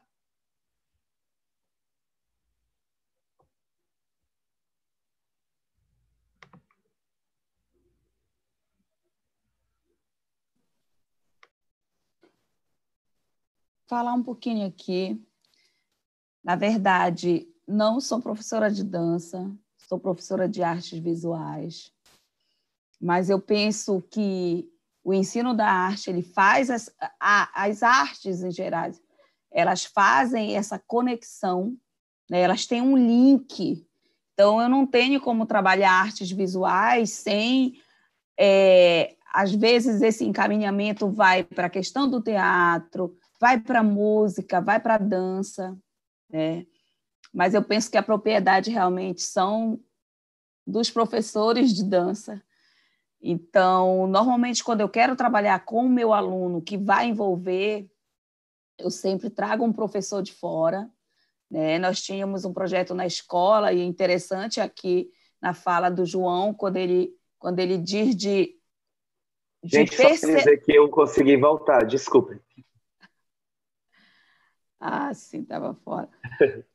Quando ele fala de aproveitar esse repertório do aluno, né? Porque nós temos um projeto na escola chamado Todas as Artes, é uma vez ao mês, onde nós fazemos um sarau e nesse sarau os alunos se apresentam. E a gente traz uma pessoa de fora, mas realmente a programação é feita pelos talentos dos alunos. E um dia na escola, eu, um grupo me pediu para fazer é, uma dança, só que era um grupo de alunos de travestis, né? E eu falei que não tinha problema, que eles iriam fazer sim. Acabou a apresentação e o professor me chamou e falou: Olha, Rose, eu acho que não foi legal trazer os meninos. Eu falei: Por quê? Não, porque dançar funk na escola. E imagina, eu falei: Ah, imagino sim. Eu imagino que vocês falam mas foi a atração que mais chamou a atenção, porque todo mundo subindo na cadeira, subindo na mesa. E por que, que a escola não abre espaço? Porque eu acho que a escola é um espaço democrático e ela deve abrir espaço, sim. E a gente tem que aproveitar também o repertório do aluno, sem também apresentar outros repertórios. E aí, aqui no Amapá, nós temos uma dança que é tradicional aqui, que é o brega. Né? Eu tenho uma dança cultural marabaixo, o batuque, mas eu tenho o brega, que está no sangue do povo amapaense. Mas o professor, normalmente, ele se acha muito intelectual, então ele vira o nariz. Esse menino adora o brega. Eu falo, ah, é engraçado, né? Porque lá na Associação dos Professores, no sábado, o povo está bolando no brega para um lado para o outro, e na sala de aula eu não posso escutar o brega, o aluno pode dançar brega. Né? Então, eu, eu penso que a gente precisa aproveitar esse repertório. Não sei se estou errada nesse sentido, mas eu acho que as coisas elas perpassam por aí. Eu, eu preciso dar oportunidade para também ouvir o meu aluno, para escutar o meu aluno, né? E desculpa, eu falo muito, mas eu achei interessante também quando o João falou dessa questão da dança e, e dessa espe é, especialidade, né? Porque uma amiga minha, ela é deficiente física e ela diz, ela conta, ela tem um relato que ela queria ser Emília quando criança na escola e a professora olhou para ela e falou assim: "Não, você não pode ser Emília. Você só pode no mal você pode ser o Saci". Só que a Emília adoeceu, né, no dia da apresentação, pegou catapora. E como ela passou a semana toda ensaiando a fala da Emília, ela acabou sendo a Emília. Então a gente pode ser o que uhum. quiser, né? E não tem caminho, Rose, do que é certo ou errado. Vamos imaginar que não existe, não deve existir mais o que é certo ou errado, o que é mais relevante ou menos relevante para se considerar na, no ensino-aprendizagem, é a minha opinião.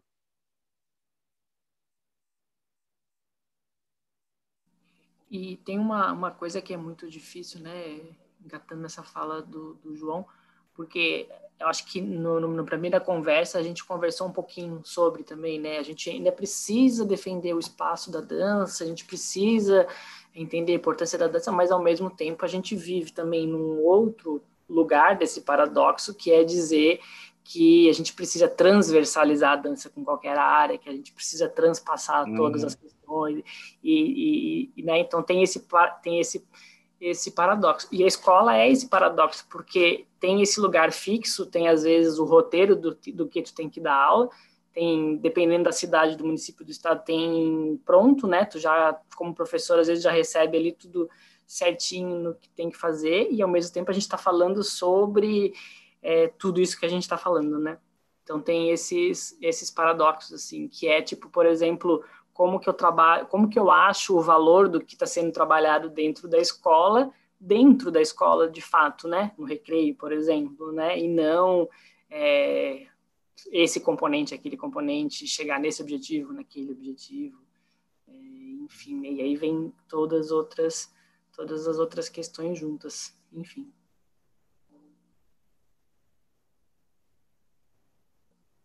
Sim. É, acho que é porque a escola, às vezes, ela continua, ela quer se livrar e ela não se deixa se livrar, né? Como se a gente ficasse comprando e vendendo dois discursos que são contraditórios. Porque há toda uma política de poder e de, de governabilidade que nos nos impõe currículos que às vezes não não dialoga com aquele momento e aquela realidade e necessidade do currículo, né? até mesmo dessa construção muito mais a gente já alcançou de alguma maneira muito mais também local né? da realidade daquela escola, daquela região da cidade, daquela região do país, daquilo que nos pertence, daquilo que a gente pode passar a conhecer do outro também.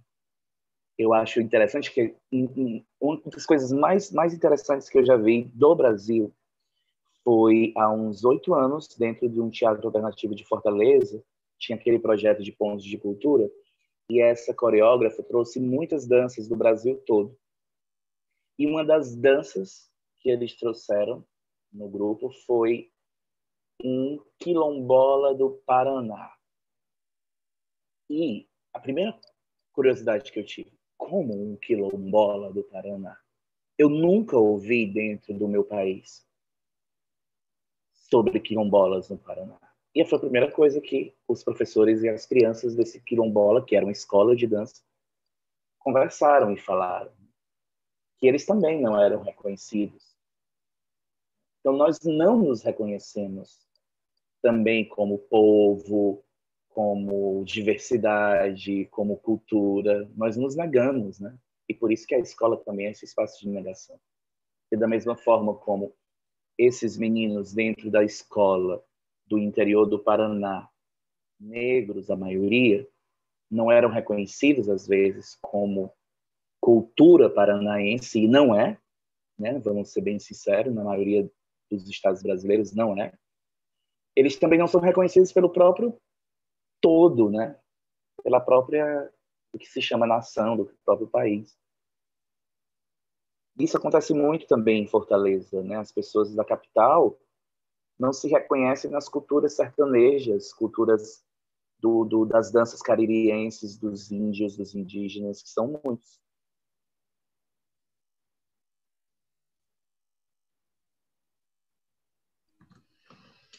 Ai, dá vontade de seguir a conversa eternamente, né? Mas estamos chegando no, no nosso horário de finalizar. João, você quer é, dar mais uma palavrinha aí de conclusão? Quero mais que nunca e nada que agradecer o convite do, do Rodolfo. Né? A gente foi conectado, se não me engano, né, Rodolfo, pela Clarissa Costa, que é uma amiga do coração da dança, estudou comigo no curso técnico há muito tempo. A gente construiu o espetáculo juntos, é uma bailarina incrível, uma intérprete de Libras, uma, uma amigona que me conectou com o Rodolfo, e aí a gente conversou e veio essa proposta, e eu fiquei encantado, porque é interessante que é a segunda vez do ano, eu acho que eu vou conhecer Santa, Santa Catarina logo, logo, porque é a segunda vez do ano, a primeira não deu certo presencialmente, que foi um curso em Joinville, e aí veio a pandemia e parou tudo, né? Ou parou João, quase tudo. Oi. Vou, vou, vou pegar essa bola antes de deixar tu terminar a fala. Uhum. O grande pecado, talvez, do nosso evento é porque a gente tem duas línguas oficiais no país e a segunda língua foi uhum. não, não está aqui representada, né? E a Clarice que nos conectou, mas devido uhum. à pandemia, os intérpretes que seriam acessíveis ao projeto, ao recurso do projeto, estão cheios de coisas e, e, traduzindo coisas nas aulas, tal, por isso a gente não uhum. teve. Mas é só mais uma coisa, né? Como como é difícil a gente realmente ter é. possibilidades, né? E é uma coisa, Rodolfo, que eu mesmo né, tenho nas lives e, nas, e nos encontros, e, e agora mesmo no, no evento que está apresentando o meu trabalho, eu fico me doendo muito. A gente faz áudio, a, a, auto e audiodescrição, a gente traz a tradução, a, em, a, as legendas né, em português no, no textos do espetáculo, mas a gente não consegue ter o intérprete de Libras por questões né, logísticas e financeiras também, porque é um evento independente. Quando é um, um evento que a gente consegue pela Secretaria de Cultura, às vezes a gente até consegue, com uma certa antecedência, ter dois ou três intérpretes, mas ainda é muito carente tudo isso, né? E assim, é um, uma outra luta a comprar, né? Para que meus amigos surdos, meus amigos cegos, meus amigos pessoas que dançam e que têm essas suas características possam possam estar aqui aqui com a gente, né? É muito é muito esquisito tudo isso não de não acontecer, né? Mas é, e aí a segunda vez deu certo. Eu estou aqui de alguma maneira perto de vocês, com vocês. A maioria de Santa Catarina e de outro de Manaus, né? De, de, do Amapá. E estarmos juntos compartilhando. Eu acho que desse lado estranho da, da, da desse, desse período do ano teve tudo que é possibilidade que eu tive de encontrar pessoas literalmente norte, sul, leste, oeste do país me conectar com artistas, outros artistas incríveis do audiovisual, da dança, do teatro, da música. da, da, da, da pintura, pessoas com deficiência. Eu nunca conheci tantos artistas assim. A gente criou muita coisa junto, conversou muito. E conhecer, assim, esse, esse estado de uma maneira tão abrangente, que é pela educação, que é o lugar, é um lugar meu, é um lugar onde eu crio e onde eu estou. Né? Então, muito obrigado pela acolhida, obrigado pela aproximação, obrigado por esse evento dentro do, do, do país, né? De, de proporcionar esse, essa, essa junção e essa conexão entre professores e educadores. Obrigado mesmo. A gente que agradece. É, tua contribuição foi muito importante no, nesse, nessa atividade e, e espero que né, a gente vai seguindo o evento. É muito, muito lindo o seu trabalho. Você nos inspira demais, né? Tanto com a atividade hoje quanto com o seu dançar, existir, poetizar na sua tra trajetória. Então, quem agradece é a gente mesmo, enquanto evento, e nome dos participantes também. E acho que é isso, assim, é um espaço de. O evento é um espaço da gente estar junto, né? E, e se afetar e se mover para buscar e movendo esses, essas coisas estranhas aí que você falou, né? Acho que junto, a gente trazendo essas questões, essas dificuldades, esses desafios, junto a gente consegue ir movendo esses lugares e achando caminhos melhores, né? Acho que temos um monte de gente aqui inscrita nesse evento que está comprometida com isso, né? De dar espaço para esse corpo na escola, né? Dar espaço para essa vida, é, achar caminho, achar passagem de uma maneira melhor, né? Então agradeço muito, João, e vou finalizando aí o evento pelo nosso horário mesmo. Agradeço todo mundo que acompanhou também. E lembre que amanhã a gente segue, então, 19 horas, a live Relato de Experiência no Instagram, Dança na Escola SC. E às 20 horas com a nossa próxima oficina, que vai falar de prevenção na escola também, com o psicólogo Natan. É, também vai ser bastante interessante, que é uma questão também bem viva na escola, né? Questão da, da prevenção da, das drogas, do, da sexualidade e tudo mais, é, como a dança também pode contribuir para essas urgências. Então a gente se vê amanhã. Obrigado a todo mundo e uma boa noite. Seguimos com o evento. Obrigado, boa noite.